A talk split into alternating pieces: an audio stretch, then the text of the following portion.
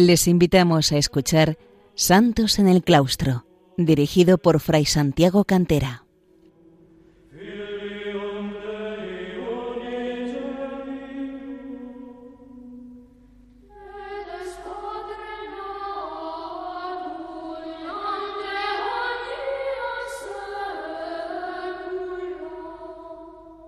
Queridos oyentes de Radio María, bienvenidos una vez más al programa Santos en el Claustro. Les habla Margarita Cantera y hoy voy a dedicar mi atención a Santa Legarda de Bingen, una de las figuras más importantes, más trascendencia incluso en la actualidad de eh, estas monjas dedicadas a Dios en la Edad Media. Legarda de Vingue es un ejemplo sublime de la diversidad de intereses y vaciedad cultural de los monasterios femeninos en la Edad Media, poseedores de ricas bibliotecas y los que se cultivaba la cultura clásica y en ocasiones la medicina. Pero además se trata de un verdadero modelo de mujer y de santa, por lo que el Papa Benedicto XVI no dudó en calificarla de figura femenina que destacó por su santidad de vida y por la riqueza de su enseñanza, y que ya en su época fue conocida como la Sibila del Rin. Efectivamente, Santa Legarda fue un ejemplo sublime de, ejemplo de cumplimiento de la vida monástica que había abrazado bajo las reglas Amenito.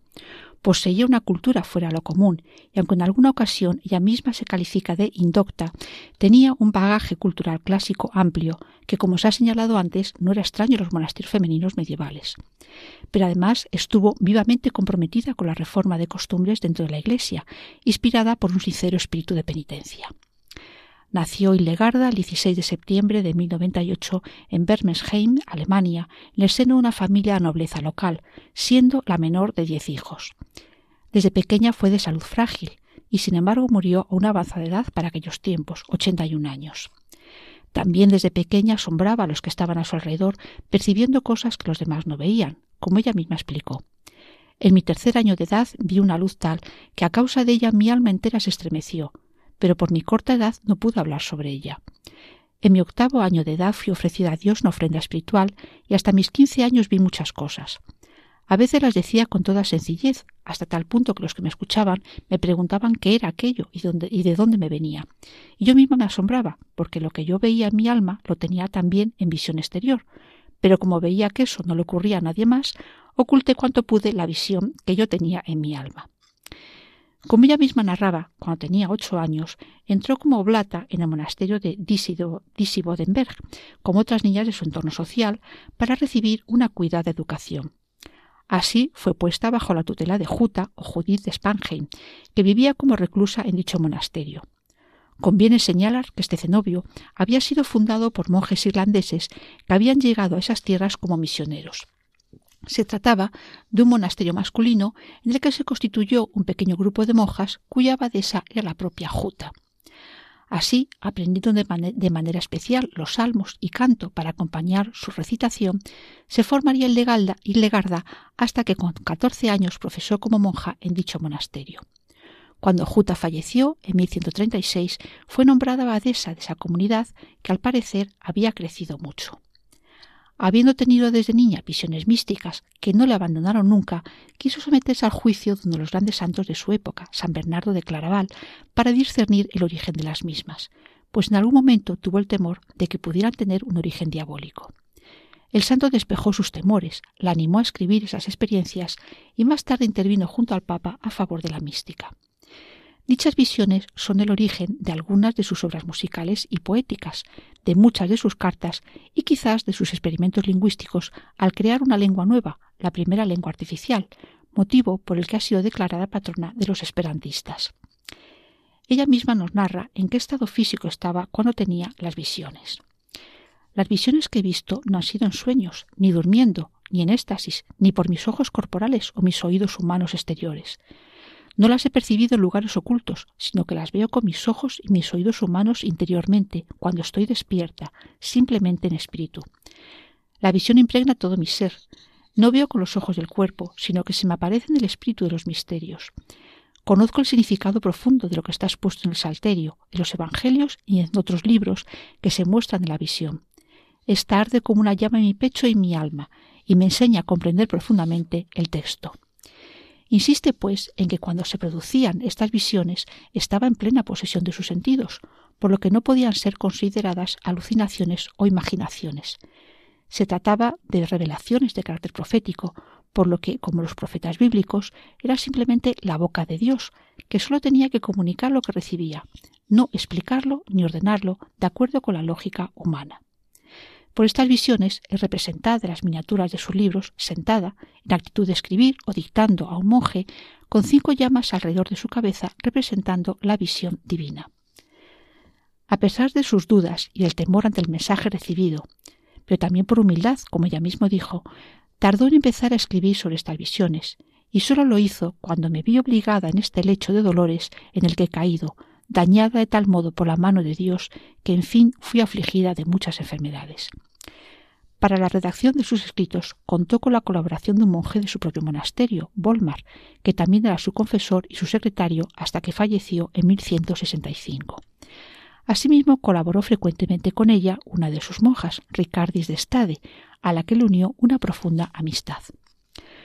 Sus primeros escritos fueron analizados con cuidado e interés en un sínodo celebrado en la ciudad de Treveris el año 1147, presidido por el Papa Eugenio III. El propio Papa dio lectura pública a los primeros escritos de la Santa ante los numerosos eclesiásticos allí reunidos. San Bernardo de Claraval, que también estaba allí presente, recogió el sentir de todos al decir que había que guardarse mucho de apagar una luz tan admirable, animada por la inspiración divina. Tras este sínodo, el Papa escribió a Santa Legarda para felicitarla por la gracia de Dios recibida cuando derrama su espíritu sobre ti, y también la autorizaba a realizar el traslado de su comunidad de monjas, que la había solicitado por dos motivos evitar posibles conflictos con la comunidad masculina de ese monasterio dúplice de Disi-Bodenberg y el crecimiento del grupo de monjas. El lugar elegido por la santa nos dice que le fue indicado por el Espíritu Santo, y es el lugar de Bingen, que se ha inmortalizado acompañando el nombre de la santa. Los monjes de Disi-Bodenberg dieron finalmente el consentimiento para el traslado de las monjas, no sin haber intentado crear mil dificultades para su marcha dificultades que se fueron resolviendo de una manera que los propios monjes calificaron de extraordinaria, de verdaderamente milagrosa, interpretándolo como una señal de la voluntad de Dios a favor del traslado. Asentadas las monjas en su nuevo monasterio y recuperándose Legarda de numerosas dolencias y estados de total postración física que de vez en cuando la quejaban, realizaba una intensísima actividad que iba desde la dirección de las obras del monasterio, la explotación de sus recursos económicos, escribir sus visiones y otras obras, hasta componer numerosas piezas musicales y junto a ello Santelegarda empezó a recibir a muchas personas que se acercaban, incluso procedentes de tierras muy lejanas, para recibir su consejo o para implorar la intercesión para la curación del cuerpo. Pero esa labor de guía espiritual no solo la desarrolló de manera directa, presencial diríamos hoy, mantuvo también una intensa correspondencia con numerosas personalidades del momento. Se conservan cerca de 300 cartas suyas, tanto del ámbito espiritual como del político, a los que aconsejaba o, si era necesario, amonestaba sin ningún reparo.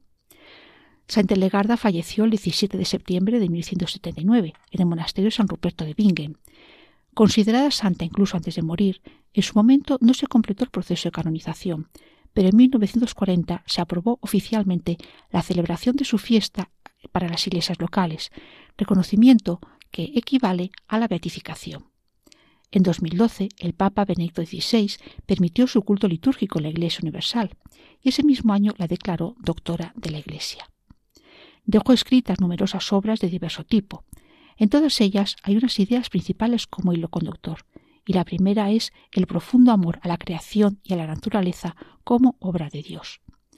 Otra idea clave es que el hombre es el centro del universo, porque el hombre es la consumación de las maravillas de Dios, y por ello el cosmos puede ser contemplado como una lección que enseña al hombre a amar a su Creador y a guardar la debida moral, y tanto uno como otro están destinados a su reintegración final a Dios, aunque el hombre, con su libre albedrío, puede optar por rebelarse. Otra idea clave es su sincero amor a la Iglesia, herida por los pecados de sacerdotes y de laicos, motivo por el que anhelaba profundamente su reforma, y también la visión de Dios como luz gloriosa. Veamos cómo describe el orden de la creación establecido por Dios y que ha sido roto por el pecado del hombre. Hierbas, plantas y árboles aparecieron. También el sol, la luna y las estrellas se colocaron según un orden, y aparecieron los peces en el agua y los seres volátiles. Pero mientras Dios preparaba gran ciencia para el hombre, el hombre se alzó en su espíritu propio, en su orgullo, y se alejó de Dios. Oh desdicha. Entonces, al igual que el hombre transgredió los preceptos de Dios, todos los elementos se confundieron en las dificultades de la luz y las tinieblas. Desde luego, entre sus obras de carácter religioso destaca su Escivias Vías Domini, Conoce los caminos del Señor, una obra de teología dogmática en la que resume, a través de 35 visiones místicas, los acontecimientos de la salvación, desde la creación al fin de los tiempos. Cabe destacar la bella imagen del matrimonio místico de Dios con la humanidad que considera se realizó en la encarnación de Jesucristo. En el árbol de la cruz se llevan a cabo las nupcias de Dios con la Iglesia, su esposa, colmada de gracias y capaz de dar a Dios nuevos hijos en el amor del Espíritu Santo.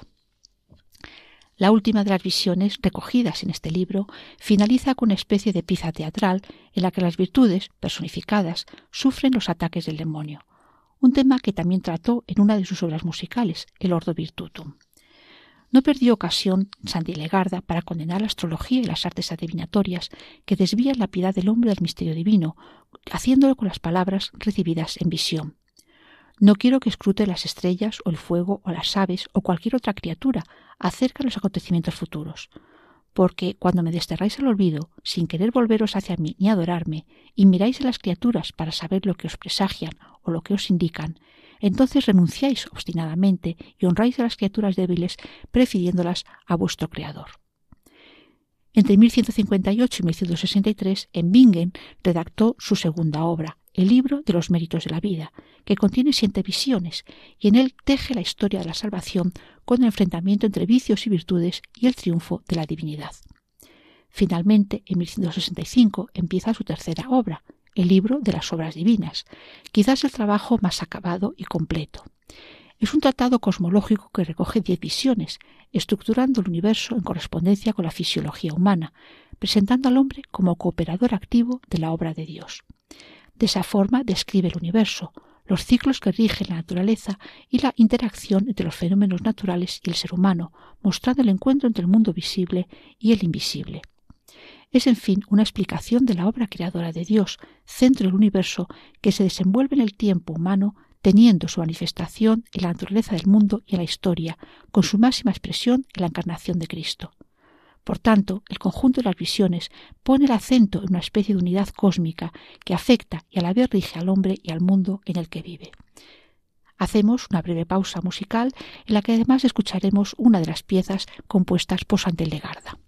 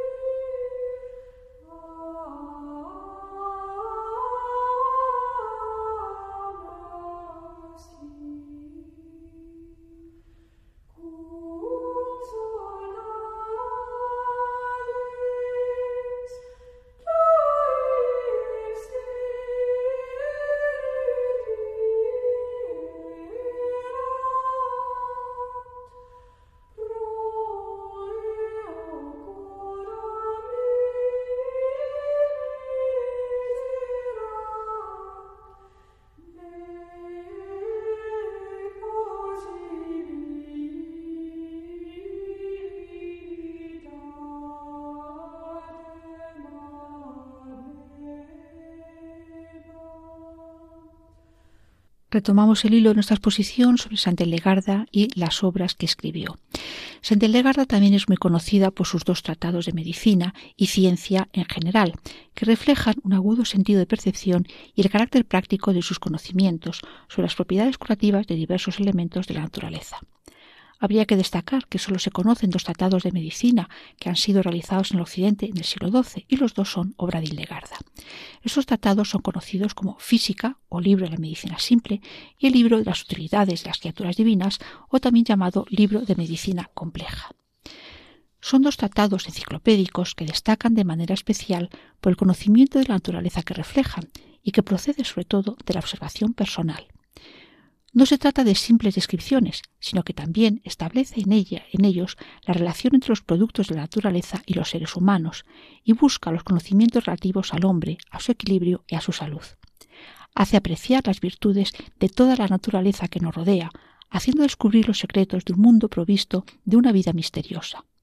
Así nos dirige para encontrar en la naturaleza lo que a primera vista se escapa a nuestros sentidos, Plantas, frutos, animales, peces y todos los objetos poseen una capacidad curativa, un efecto bienhechor oculto y sutil.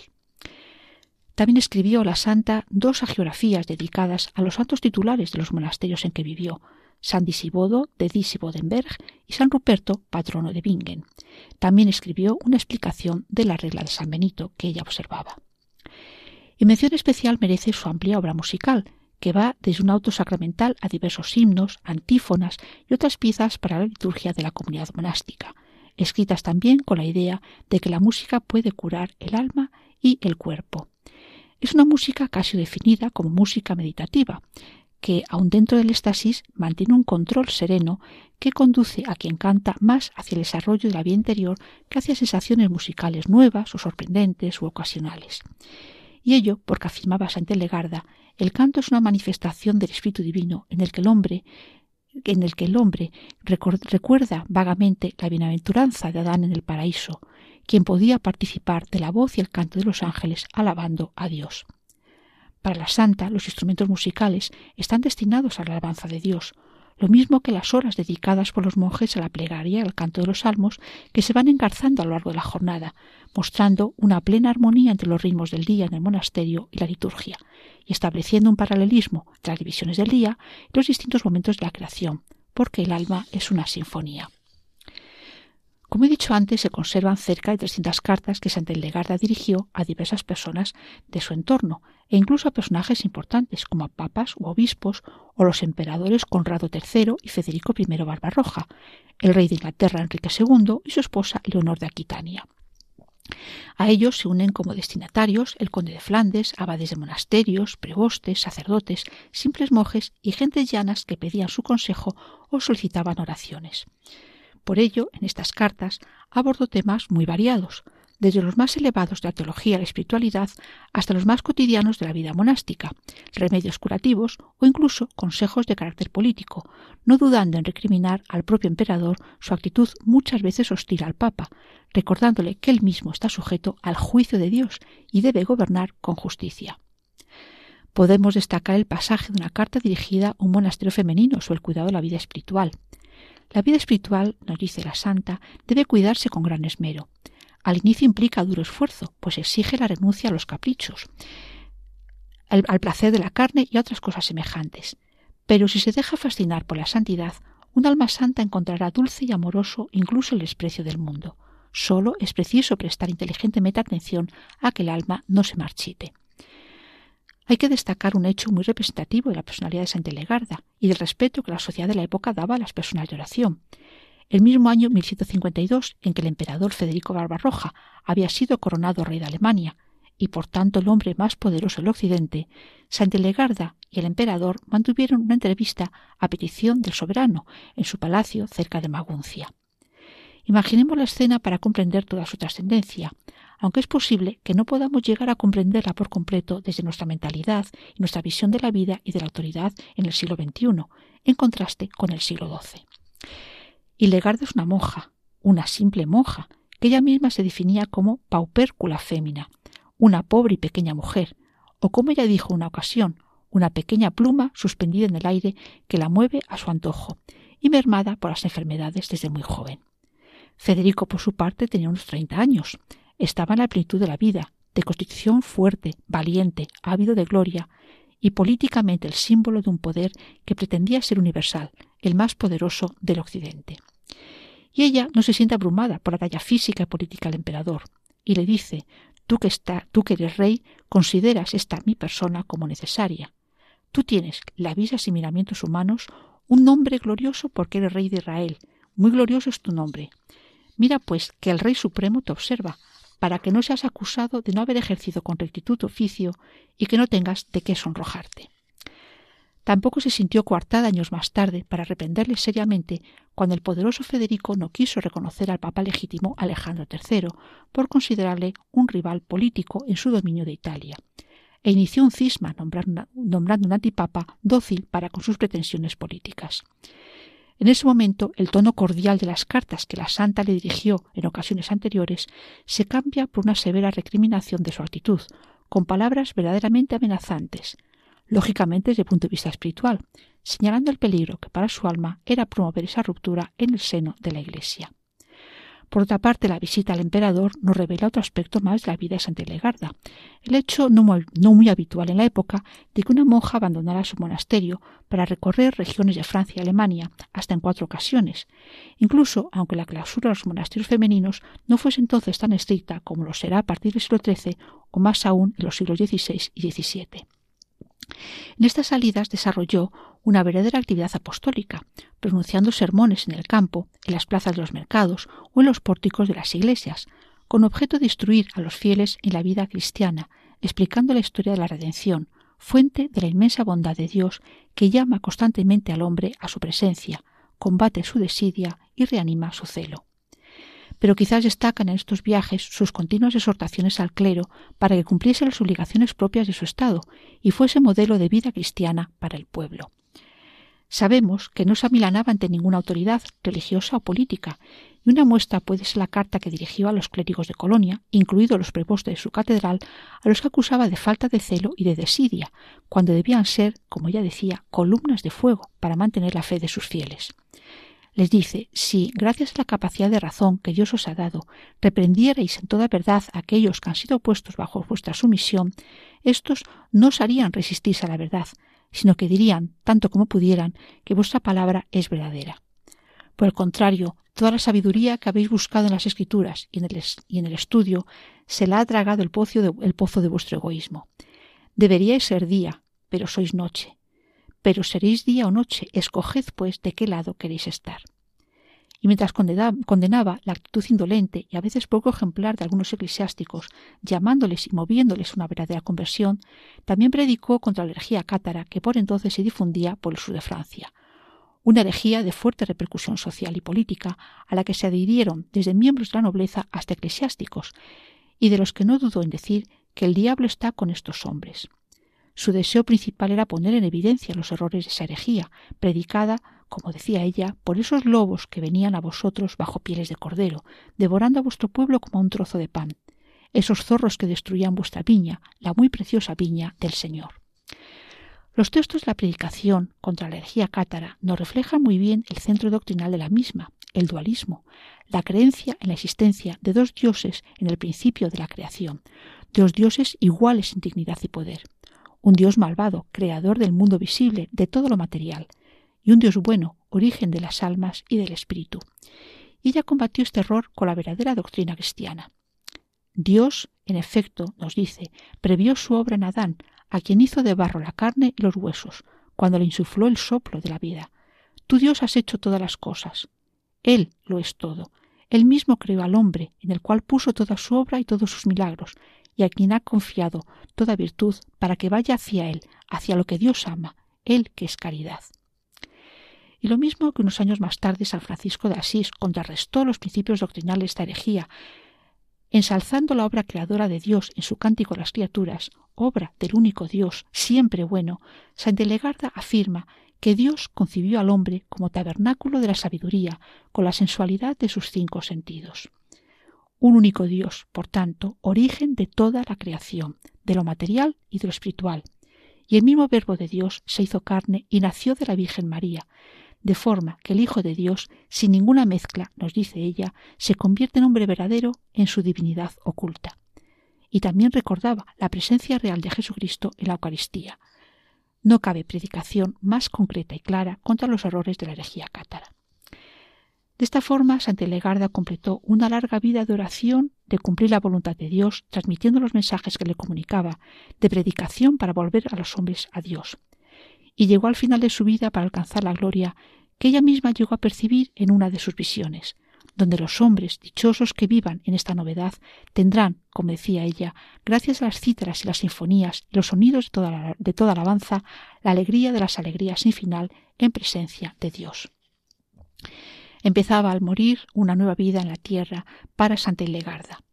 A su sepulcro, del que dicen salía un suave olor, empezaron a llegar gentes del entorno y comenzar los milagros de curación y de conversión que reforzaron la imagen de santidad que ya en vida le rodeó. Que Santa Ilegarda nos bendiga y nos enseñe también ese amor a Dios y a su creación. Les recuerdo que pueden seguir este programa y los anteriores de Santos en el Claustro en el podcast y también ponerse en contacto con nosotros en el correo electrónico santosenelclaustro arroba radiomaria.es santos en el claustro arroba radiomaria.es